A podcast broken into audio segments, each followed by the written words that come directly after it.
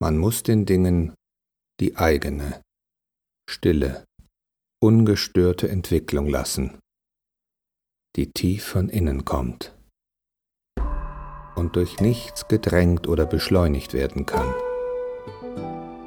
Alles ist austragen und dann gebären.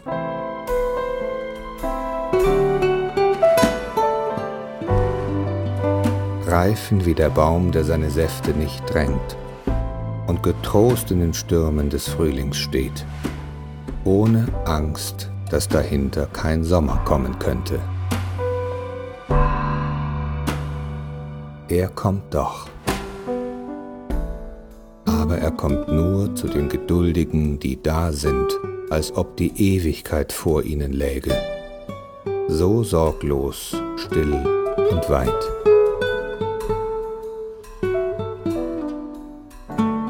Man muss Geduld haben gegen das Ungelöste im Herzen und versuchen, die Fragen selber lieb zu haben, wie verschlossene Stuben und wie Bücher, die in einer sehr fremden Sprache geschrieben sind.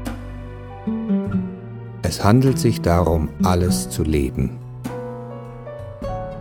Wenn man die Fragen lebt, lebt man vielleicht allmählich, ohne es zu merken, eines fremden Tages in die Antwort hinein.